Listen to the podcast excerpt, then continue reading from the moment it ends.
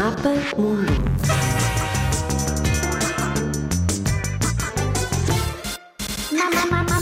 Mapa Mundo.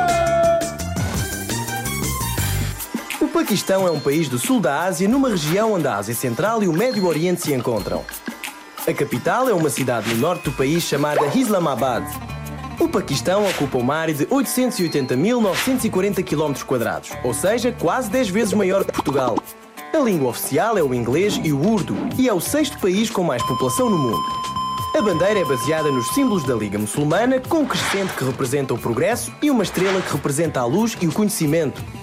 Geograficamente é muito variado, tem mil quilómetros de praia a sul e a segunda montanha mais alta do mundo a norte.